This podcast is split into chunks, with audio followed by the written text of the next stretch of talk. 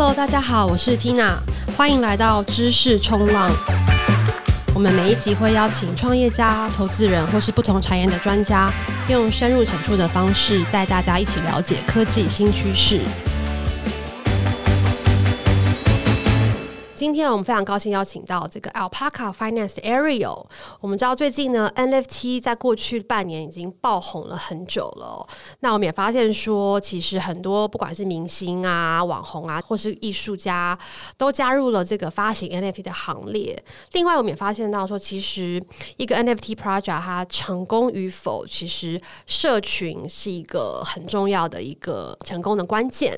那今天呢，我们请到 Ariel 来跟大家分享说，如何去。运营这个社群还有粉丝，那么 Alpaca Finance 其实它是一个在币安链上推出的金融产品，那它也在很早之前就也推出了自己的 NFT。那现在我们就请 Ariel 来跟大家分享一下他们的经验。那么首先呢，我们请 Ariel 来先自我介绍一下。嗨，大家好，我是 Alpaca Finance 的社群总监 Ariel，非常感谢新源资本的邀约，我很高兴有机会来跟大家分享。那你可不可以介绍一下什么是 Alpaca Finance 嘞？是什么样的一个产品呢？嗯，我们是目前币安证链上有提供杠杆农场的平台里最大的借贷协议。那我们是一个公平启动的项目，所以什么叫公平启动呢？就是没有预售、没有预挖矿、也没有投资人。那我们在上线的第二周，锁仓量最高有达到十五亿美金，那是个蛮高的数字哦。特别是对完全公平启动的项目来说，我们的成员是对外匿名的，但是在去年六月的时候，我们已经成立公司了，所以也有法人代表。那现在我们的团队成员有一半是公开的，另外一半是伪匿名的，也就是说明名字没有公开，但是他们已经和一些交易所跟合作伙伴直接的互动过。这样，Alpaca 在安全性的表现是蛮优秀的，我们有十七份审计，基本上是 BSC 项目的最多的一个记录，同时也是 DeFi Safety 上面安全评分最高的 BSC 项目。我们在推出重大功能或是更新之前，都一定会送审计，因为重大更新也就代表代码的大幅修改，这样都会有安全的风险，而我们对安全的要求是高度谨慎的。嗯，目前也没有发生过任何的安全问题。我们还有一个漏洞赏金计划，就是邀请所有的开发者，因为我们的代码是 open source，所以邀请所有的开发者，只要有人发现代码里面任何微小的漏洞，我们就会提供高额的奖励。还有二十四小时的时间锁作为内部的保护措施，也就是任何代码更动，它都必须通过这个排队二十四小时的时间锁才会进行生效。所以用户有足够的时间把资金撤出，只要你们发现有任何奇怪的现象，这样当然这不会在羊驼发生。Alpaca 虽然去年二月二十八号才推出，但我们已经成为 BSC 上的蓝筹协议。TVL 也就是锁仓量一直保持在 BSC 所有项目的前五名，羊驼已经被很多用户认可为在 BSC 上具有最高的安全标准，我们对这点感到非常自豪。谢谢。OK。那我也再补充一下，其实对于可能对这个 DeFi 不是很了解的朋友来说，我可以先解释一下什么是所谓的杠杆农场，就是这个 Alpaca f i n a n 它就是一个 Yield Farm。那 Yield Farm 可以把它想成说，用户把他的这个虚拟币放到 Alpaca f i n a n 这边，那他就可以获取这个类似定存的概念啦，他就可以获取一些利息。那其实呢，是把这个放在这边的资金其实是。提供给这个其他的用户去做投资这样的一个方式。那所谓锁仓，可能就是说，哎，目前可能有大概就是目前整个协议管理的资金量有多少，嗯、这就叫锁仓量。这样，它不是真的。把你的钱锁住的意思，这样、嗯、对，其实就是像 DeFi 像这样的一种 Farm，其实是还蛮常见的一种产品。不过，因为它跟现实生活中的定存比起来，它有更弹性，对不对？其实它是可以随时拿出来，或者是说它其实提供的这个 Yield 也是比较，或它这个利息是比较好的，可以这么说吗？嗯，在去中心化金融里，基本上就是银行的角色消失了，你成为自己的银行，管理自己的资金，这样、嗯。那更直接的管理资金，然后也更蓬勃发展的行业的初期，它通常代表比较高的利润，嗯，所以我们才能够有比现实世界更高的 APY 提供给投资人。对，那我们知道说，其实 Alpaca Finance 它其实是一个金融产品，可是它用了一个可爱的形象 Alpaca 羊驼形象来作为它的 NFT 的这个形象代表。那可不可以请 Ariel 来分享一下，说为什么当初会选到这个形象，以及为什么一个金融产品需要来发行 NFT？所有人都问过这个问题，我相信有非常多用户是被我们羊驼可爱的贴图跟各种 mem 推文给吸引过来，这样。那那为什么我们会以羊驼作为吉祥物呢？因为羊驼是一个很神奇的动物啊，它生活在高海拔地区，有多达二十二种毛色，很少碳足迹，全身百分之九十五的羊毛都是可以利用的，就像我们的大陆用户会说的卤羊毛这样。羊驼牧场是一个很棒的投资哦，成本很低，然后你就是定期产毛收租这种概念，这些有趣的特质其实就象征我们要带领大家迈向高收益。那我们有提供非常多种矿池的选择，BSC 上链上交易的 gas 消耗的又比较少，交易很快速，所以我们能够帮助用户的获利最大化这样。那至于我们为什么推出 NFT 呢？其实我们在去年三月的时候就已经铸造第一个 NFT 了。这些 NFT 可以作为 PFP 知识证明、出席证明。借由这些活动，我们成功创造出品牌形象跟社群忠诚度。另外，我们有一个特别的产品线，叫做 Grazing Ranch 牧场池计划。我们为牧场池合作伙伴会制作特别的 NFT，那是要质押一定数量的 Alpaca 代币才可以符合这些 NFT 的领取资格。所以这也创造出 Alpaca 代币的锁仓效果。那当然，NFT 市场竞争越来越激烈。每天都有几十个 NFT 系列的推出，你要脱颖而出，你终究是要有一些赋能的。嗯、Alpaca 在去年九月底正式宣布，我们要扩展到两个新的领域：NFT 头像和 GameFi。那我们为之前发行过的五十几个 NFT 的其中一个赋能方式，就是作为彩票，就是像乐透这样子，但是它是可以参与我们为了游戏推出的 LPs NFT 拍卖的白名单。那在十月初，我们完成了这个拍卖。呃，销售额大概是六百三十万美元，而这些 LPs NFT 最大的赋能，就是在我们未来的 GameFi 游戏里担任羊驼英雄角色，这样。然后持有 LPs NFT 的话，你也可以放大在羊驼金融的杠杆农场仓位最大杠杆率百分之五十。这是我们连接 NFT 游戏和 DeFi 的其中一种方式。那我们预期就会带领 Alpaca 接触到更多不同族群的加密货币玩家。也是一个很好的桥梁，把用户引流到杠杆农场。OK，所以其实这个 NFT 有非常重要的一些任务以及它的功能，嗯、然后它可以让这个用户去，如果他买这个 NFT，在当他在这个 Alpaca Finance 上面做各种的金融产品的购买或是运用的时候，可能有更好的，不管是收益，或者是可能有些手续费减免，或是其他的功能等等等。我们目前没有手续费减免相关的功能，但是就是针对杠杆农场仓位会放大最高杠杆率，哦、可以对，就是更高的杠杆，就是可以对对做更风险更高的投资。应该说你可以用更少的本金创造出更大的获利，这样。但是当然，嗯，所有投资的最基本的前提就是你的方向要看对，不然你你也可能会赔更多。对，OK，了解。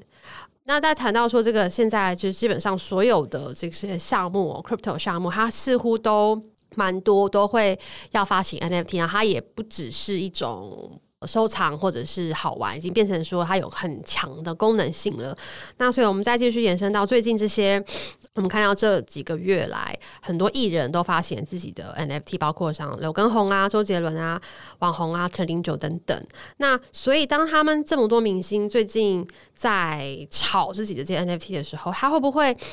挤压到说像像 Alpaca 发展你们这种比较是注重功能性的 NFT，那同时你们要怎么去管理说有很复杂的一个产品，比如说有有金融产品，然后有 NFT，然后又有 Alpaca 自己的币价，以及 NFT 自己也有一个另外的一个价钱，对不对？嗯嗯，对。基本上关于名人 NFT，我们并不是跟收藏用的名人 NFT 或者是一般的投机性收藏品直接竞争，因为这是完全不同的细分市场和 user case。虽然他们一样都是 NFT，但不代表他们可以完全放在一起比较。就像 ETH 跟 Doge 不会因为他们都是加密货币而可以放在同一样的条件下去比较他们竞争的如何这样。那 LPs 不是一个 NFT 收藏项目，它是一个 GameFi 项目。LPs NFT 是它其中的一部分，所以我们的策略并不像一般 NFT 项目那样子用炒作的方式来努力的抬高地板价。短期的价格并不是我们最关心的问题，我们关心的是项目的长期价值和整个产品的健康度、协议的健康度。所以我们必须要专注在产品，上，因为真的要建立可以持续发展的公司，尤其是在科技业或金融业，它是需要好几年时间的。我们认为纯粹的炒作和短期的价格哄抬没有办法持续太久，嗯，那也不是我们关注的战略重点。呃，我们可以看到每四年的这个加密货币周期，大部分人可能会变得比较健忘，就是有很多已经彻底死去的那些纯粹炒作的项目，例如什么？快提醒我一下。觉得还是不要得罪人，方便说是吗？OK，不好说。好，对，所以就算他们钱包还有，其实只要查任何一年前、两年前所有所有曾经在排行榜上的币，你可以看到百分之八十、百分之九十可能已经消失了。对，已经消失在大家的钱包的角落，长灰尘这样。是，是，对对，所以大家也会因为主观的认知困难而去遗忘了这一点，就是。热潮是会退却的，这样。那在加密货币产业公司的经营团队和散户投资人，我们认为应该要关心的重点，并不是如何创作这个炒作的热潮，如何跟上炒作的热潮，而是要怎么在熊市里生存下来。在牛市的这些炒作，你反过来看，其实就是熊市的死亡螺旋。那如果你没有实际的收入，再加上一个跟市场基本无关的产品，你代币价格现在这一刻再高，都是没有意义的。当价格大跌，用户开始抱怨，发了 NFT 的名人可能能做的就是立刻关掉手机，这样、嗯、就是席卷而来的谩骂，这样就是只有真正坚持要做项目的人才有办法这样在社群里面对用户的抱怨，然后处理大家的担心，这样对，所以。这是我们重视的其中一个方向，对，所以我们跟名人 NFT 大概不是同一个类别的。明白，就是这是一个长期经营的项目，有他自己的产品跟他的长远的目标，他不是为了大家来哄抬炒作的。对，所以我们认为给我们的这个 LPs NFT 赋予价值的最好的方法，其实就是回归到本质，你要创造一个够好的游戏。嗯、那对。Alpaca 代币赋予价值最好的方法就是专注在打造出色的产品，这样。嗯，OK。那我们在讲到今天，其实一个重点就是说，怎么样在这个 crypto project 或者 Web Three 这些产品当中来经营社群。就我们知道，其实这边的社群经营其实也跟之前我们所熟悉的，比如说不管是 Facebook 粉丝页啊等等，好像非常的不一样。在 Web Three 里面呢，它社群有它自己的工具，比如说像 Discord 就变成一个非常重要的工具，或是 Telegram。那可不可以分享 LPs 或 Alpaca Finance 你们是怎么来经营社群？有没有什么秘诀？嗯，其实我觉得进社群，不管是 Facebook、Discord 还是 Telegram、Twitter，他们都是一个工具。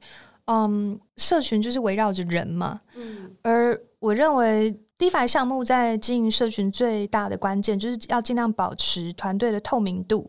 你要怎么去确保团队和用户之间的沟通效率够好，达成最及时、最有效的互动？那当然，各种我们我们一直都在办各种有趣的小活动，去维持社群的活跃度。这也为羊驼的社群建立了一个很好的向心力。那另外一点就是，我们花了非常多精力制作各种文档、影片、新手指南。我们的文档有十四种语言，因为我们要让来到 p o c a 平台的用户，不管你的程度是 DeFi 新手，或者是进阶，都能够找到你们最喜欢使用羊驼产品的方式。那在教大家怎么使用产品的过程，我们会收到非常多建议和反馈，这些对一个社群的茁壮，或是对整个项目的发展方向，都是非常有帮助的。那比如说，刚刚提到。有这些很详细的，然后很多各种语言的新手入门的指引啊。那除此之外，我知道你们还会办 Game Night，然后 DeFi 测验等等。对，这些活动大概要怎么去规划？是每天晚上，或是每天都有活动吗？我们的 Game Night 大部分时候是每周六。然后也会视情况，可能拉长那个举办的间隔，又或者是视情况会有特殊场，比如说呃，我们的那个圣诞节的 Game Night，我们就把它移到礼拜天这样，嗯、因为二十四号就是要跟家人一起过的日子，这样对。所以，嗯，其实我觉得羊驼的行销在办活动的想法是非常用心的，嗯、就是我们试图要让就是在羊驼金融用户成为一个真正的社群。并不只是在有疑问的时候，他们才来这里发问。这样，我们的群友非常可爱。就是我们有另外一个，除了我们的主要中文电报群，我们有另外一个讨论价格的价格频道。但其实那边就是我们的羊驼老群友的聚集处。这样，我印象非常深刻，就是在中国情人节的时候，就七夕嘛。那你知道，大部分。币圈的用户目前还是都男生为主，这样，而这些可爱的男孩就是在我们的币价频道讨论情人节要送什么礼物给老婆跟女朋友，然后大家的答案就是买羊驼吧，买羊驼。所以我觉得，嗯，这就是一个真正社群的感觉。你每天都会来这里跟大家认真的讨论。技术认真的讨论 DeFi 知识，认真的讨论产品。你知道，杠杆农场非常多数学，这样，所以大家就会互相教导，互相问问题，有一个很好的学习氛围。然后这样子的环境，你才会长出真正的群体。所以，就算大家没有特别对产品路线图协议有什么问题，他们会来这里闲聊聊天。对，就是他他们是认可这个地方的人，而不是那么虚幻。就是我今天上线问你问题。我现在没有问题了，我十天二十天我不会再来这样。我们有大部分的群友都是非常活跃，每天在这里聊天的。对，大家其实就像一个真的朋友一样，所以我觉得那是很棒的这种 Alpaca Family 的感觉。是，对。那目前负责经营社群的团队大概有多少人？然后他们各个的。职责是什么？目前我们有二十五个不同语言的电报群，那总人数大概在四万五千人左右，Discord 也有一万两千多人，所以我们团队六十几个人里面，其实有超过一半都投入在经营社群的部分。那当然，经营社群的角度很广哦，就是有。文案翻译、呃、内容产出、各种社群活动、媒体合作、呃，业务相关的资源对接、寻找潜在伙伴、拓展新用户市场这些，嗯、所以其实很难去明确的定义说哪些人在做社群，哪些不是。对，因为在加密货币的产业里，基本上社群行销跟业务，也就是 BD，其实是某种程度是重叠的。对。所以就是我是社群总监嘛，所以我下面就是要管二十五个不同的语言的电报群，但是我们就会有重点的比较活跃的电报群，他们是有该区域的社群经理这样。对，那有的区域刚刚开始发展，可能那些群才几百个人，我们就会有基本的群管去照顾大家这样。对，嗯、哇，所以等于是说你们大概 launch 了一年，好像不到一年，对不对？就已经有这么多。我们是去年二月二十八。好上线的，对，快要一年了，然后就已经累积了这么多的社群的成员。那我知道 Ariel 之前其实，在加入 Alpaca 发展之前，其实并不是在区块链界工作的人。那当初是怎么样因缘际会会加入到这个公司里面？我真的是被我们羊驼可爱的贴图给吸引过来的。然后当初我也是个 DeFi 的新手，所以。我买了羊驼之后，就非常有兴趣的，每天都在英文群里面爬文，然后跟大家学习这样，所以真的很感恩有这个机会可以加入。那从什么都不懂的新手，当了志愿者去帮忙社群管理，真的是要花很多心力自我学习。嗯、那羊驼社群是一个非常棒的地方，我在这个学习过程跟我们群里的各种高手也学到非常多技术相关的知识。那因为最早经营社群的时候，我对自己的要求就是我每天都要回答完所有用户的问题，一个都不能漏。你你不懂我就去查，不清楚就去问。所以在这个为用户解答过程，基本上就是我快速为自己补习的方式，这样。嗯、那在这个过程里，虽然辛苦，但是很快乐的，因为对用户来说，你身为社群管理员也好，社群经理也好。你是不是百科全书能够解答他的一零一个问题，并不是最重要的。你有绝对的诚意，用心帮他解决问题，然后你还会愿意去后续帮他追踪，确保他呃问题已经真正被解决了。你这样才能够真正照顾到用户的需求。所以每当有用户给我们关于这些的正面反馈，我都会觉得非常有成就感，因为我们对用户是有责任的。嗯。好有责任感，就是感觉你真的是在散发一种 光辉，对，对，真的真的真的很开心，对、非常觉得在羊驼的社群自己都获得很多。对，因为我自己也在很多不同的群里嘛，各种这些项目的群里面，嗯、但有时候发现其实用户是非常的 harsh，他可以是非常严厉的。对，有没有什么那种心酸的小故事可以跟大家分享？说碰到特别难应付的这些用户，怎么样可以去安抚他们，或者是说有没有什么一些小方法可以教给大家？我有一个比较。搞笑故事，这样 就是大概上个月吧，好像哎、前两个月我遇过早上六点半微信的讯息，收到一个从来没有跟我说过话的用户突然传讯息，用不雅字眼 痛骂我说我们害他爆仓了，然后要我想办法赔偿或者让团队赔偿。那当然是说我们可以理解，遇到行情不那么好，然后他的 portfolio 突然出现很可怕的红字的时候。嗯用户会有情绪波动，这样，但是也是必须要好好跟他讲道理，所以我也只能跟他说：“你不能凶我哟，这样我就不能继续跟你说话了。”这样，因为很多人会以为群管就是客服，对，当然我们会。尽量保持对用户最友善的态度，但是我们并不是一般的消费者产品，嗯、我们也不是服务业，所以这里没有客服吧。对 对，OK，对啊，因为我觉得其实这是一个新的，怎么讲，算是新的职位吧。因为以前可能很少，比如像现在 crypto 的这些项目，它其实都是。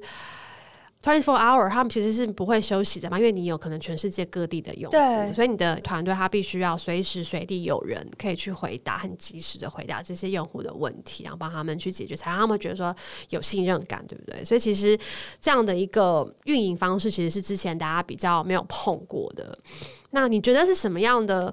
嗯，因为我觉得知道，我现在也知道很多不同的人，他们对这个产业其实很有兴趣。然后他们如果是对于社群管理呀、行销有兴趣的话，你会对他们有什么建议？要怎么样来加入？然后又需要有什么样的准备，或是什么样的 skill sets 是比较合适的？以羊驼来说呢，我们基本上。找这些帮忙进社群的群组管理员，我们大部分时候都是会优先找原本就在羊驼社群活跃的用户，就他原本就对这个项目够有热情，嗯、呃，或者是对产品有基本的了解，这样，那当然也会对第一法有基本的认识。我们就会 prefer 找这样的帮手，这样。嗯、那当然是说观察他们一段时间的参与，那就会邀请他加入。对。但就我的经验，大部分我们的群管都有一定程度的区块链从业经验了。嗯。就算他们只是在其他的 DeFi 项目做一个 part time 的兼职的这个群管，我们也不是很在意这个履历表上面的。